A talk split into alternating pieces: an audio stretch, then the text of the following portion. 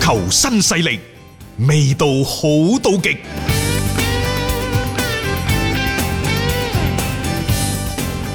接住我哋睇國際足球方面，琴日呢，突然間喺歐洲嗰度爆咗條新聞出嚟，嗯，就話國際足球聯合會呢都好有可能取消二零二零年世界足球先生嘅頒獎嘅獎項。嗯，咁、因為疫情嘅一個原因啦，可能好多個比賽都支離破碎嗱，啦。首先係咁嘅，嗯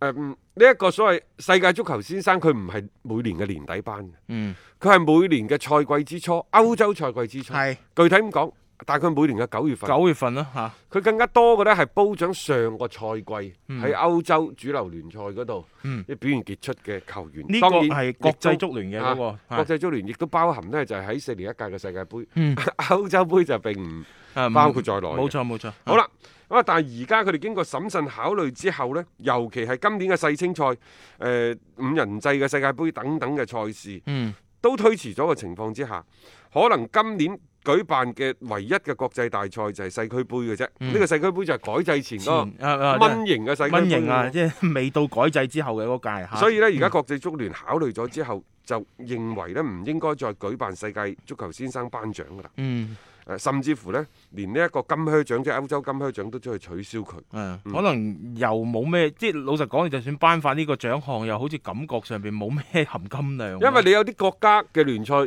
如法甲嗰啲已經啊係啊，取停消咗咗。嗯㗎啦，已經。咁你你嗰啲數據你點嚟嘅啫？即係一個唔公平嘅情況底下，去選呢一啲嘅獎項啊，冇所謂啦。我覺得呢啲錦上添花嘅啫。就算佢真係唔選，咪停一停，停佢一屆咁樣樣。咁唔通今年啊，即係冇選到 C 朗同美斯嘅歷史地位會下降咁樣？我又唔覺得係咁樣樣啊。嗯即係特殊嘅情況，特殊嘅處理啦，冇啊必要去即係就呢一啲嘢夾硬去推行。賽事都打唔到，你頒個獎其實係冇任何嘅意義嘅。其實而家呢，呢啲都係小事嚟㗎啦。嗯一方面即係美斯、斯朗啲球迷呢，就誒唔知係失望呢，定係鬆咗啖氣。嗯誒爭咗十一年啊，一個六，一個五，係叮當碼頭。嗯，咁啊，今年唔爭，大家歇一歇先啦。出年再爭過咯。係啊， 好啦，誒、但係呢，即係呢啲獎項，某些嘅賽事你可以取消，嗯。但係嗰啲大嘅聯賽你係喐唔到嘅。咧，呢、個週末嚟㗎啦，德甲，嗯得啊夾嚟噶啦，周末我啱啱睇到嘅賽程，九點半係啊，多蒙特魯爾區打比，對肖克零四，係並且呢就彷彿翻翻到去以前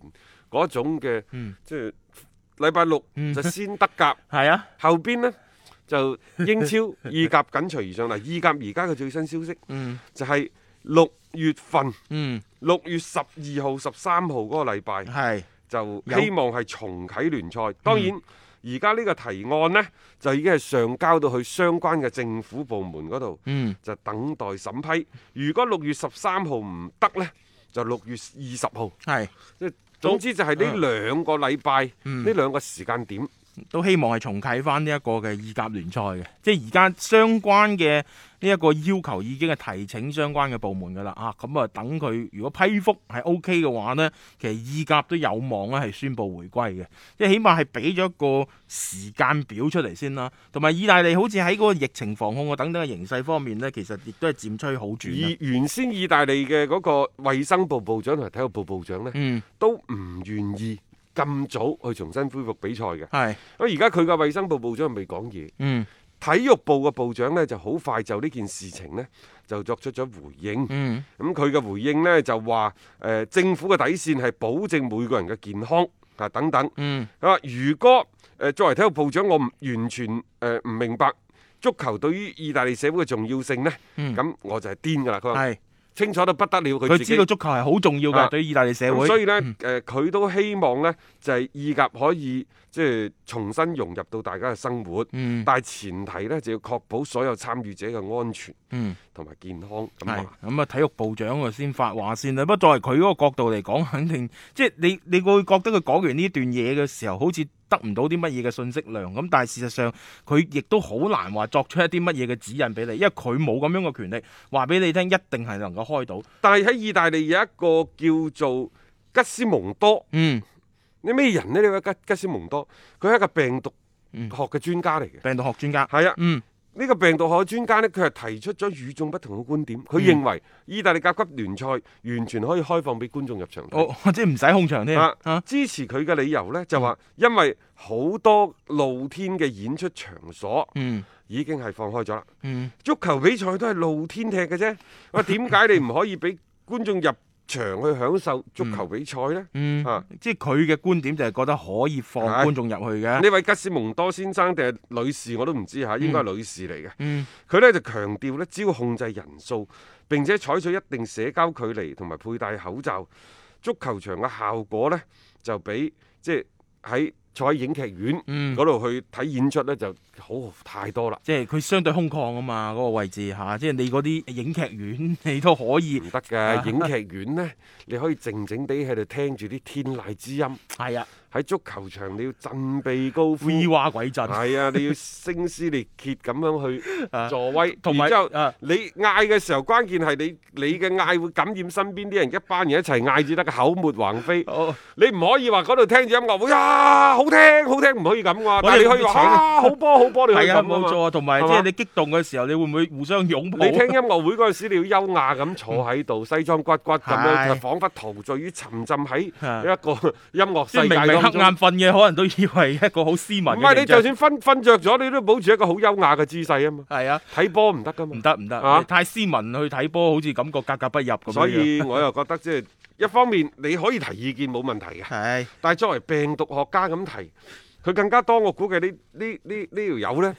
應該係一個好發燒嘅球迷。好發燒球，佢真係好想睇即波係。你話如果作為球迷咁講，嗯你冇問題，但係如果作為一病毒學家咁去睇呢，係啦，你真係好對唔住自己份職業，好嗯唔尊重自己嘅職業操守。冇錯啦，啊即係你喺呢個病毒嘅面前，你係以乜嘢為最大前提先？即係每個人所處嘅嗰個位置、角度、你嘅職業考量嘅嘢真係唔同嘅，即係所以有啲説話呢，喺唔同嘅人裏邊講出嚟，個效果真係我覺得係兩回事嚟嘅嚇。咁、當然嘅意大利呢邊呢，其實而家都係即係希望咧快啲咧開翻呢一個嘅聯賽，但係老實講句，唔空場係唔可能嗱，嘅。意大利嗰度唔一定開得咁順利啊。嗯，因為德甲點解係咁順利咁樣重新恢復訓嗯練，進而喺呢個週末好有可能比賽係，會重啟。嗱，今日已經禮拜四啦，嗯，我估計呢個重啟嘅機率係啊，已經好大。即係起碼呢兩日都冇聽到啲咩消息，就算有消息，佢都會再打。嗯我覺得啊，啊即係啲德國人係咁都係打噶啦，咁勇往直前㗎都啦。係打噶啦，打完之後，如果再有啲咩病毒要出嚟啦，嗯。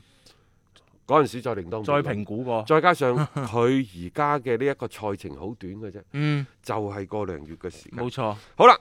但係意甲點解嗰個難度會比德甲大呢？因為德甲你如果有人重新染咗呢個新冠病毒，嗯，又或者你係無症狀嘅感染者，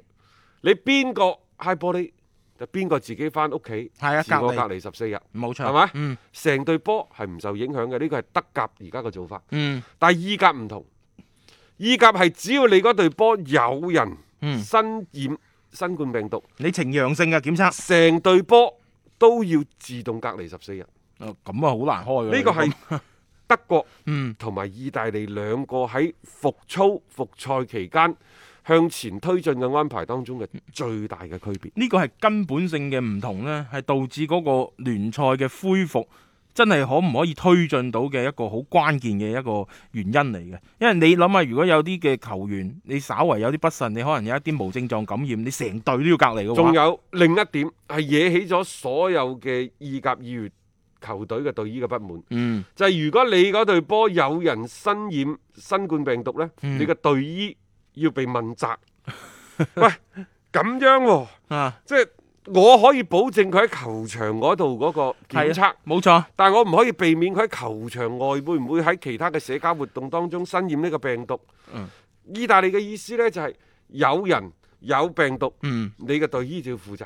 隊醫就認為呢個負責嘅範圍太大啦吧？係。我除非你將佢全部圈晒起身，除非我日日喺度幫佢做核酸嘅啫係冇錯啦，就係、好似一個集中咁樣樣，大家啊就係喺訓練營邊度都唔准去，我每一日同你 check，咁樣你嗌佢負責呢，佢仲講得過去呢個負責係咁嘅，就係、你有呢一個指引。嗯你有得指引，如果呢個隊醫係按照咗你政府衛生部門嘅指引去做足嘅，嗯你就唔應該去指責人哋，係係嘛？冇錯，隊醫唔係萬能噶 嘛，但係如果你話我做嘅，我排你所有做嘅嘢，你有一項兩項你係漏咗，你係冇做到嘅，係咁你問佢問責佢，嗯都講得過去啊？啱冇唔錯啱啊嚇，即 係唔可能下下即係對對醫唔係啲萬能金丹嚟嘅，下下一。有事就話隊醫去去負責，咁樣你對於其實呢一樣嘢亦都係對於開賽係好不利嘅一樣嘢，因為你隊醫你去 check 住呢班嘅球員啦，佢都係盡可能咁樣喺一個可控嘅範圍裏邊，其他嗰啲唔係佢嘅職責範圍裏邊，你真係好難去控制得到咯。誒喺上半 part 臨尾之前同大家分享一一一單都幾好玩嘅嘢，係因為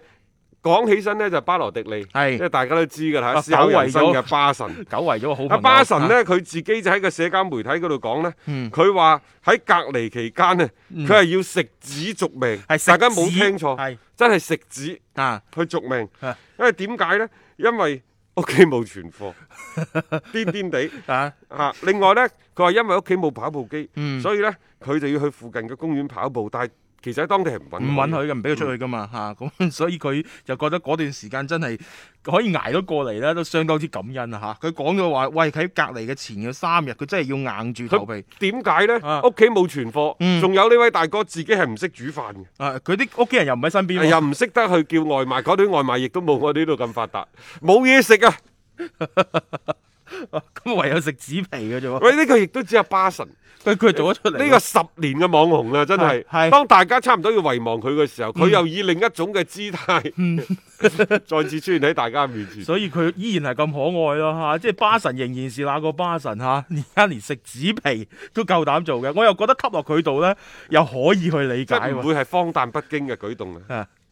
要足本回聽足球新勢力每日節目內容，可以喺喜馬拉雅 FM 搜索張達斌或者搜索足球新勢力。另外，仲可以搜索微信公眾號張達斌，添加關注，了解斌哥每日更新嘅公眾號內容。短視頻內容方面，抖音搜索廣州粵語傳媒或者斌哥廣播，都可以睇到足球新勢力嘅精彩內容。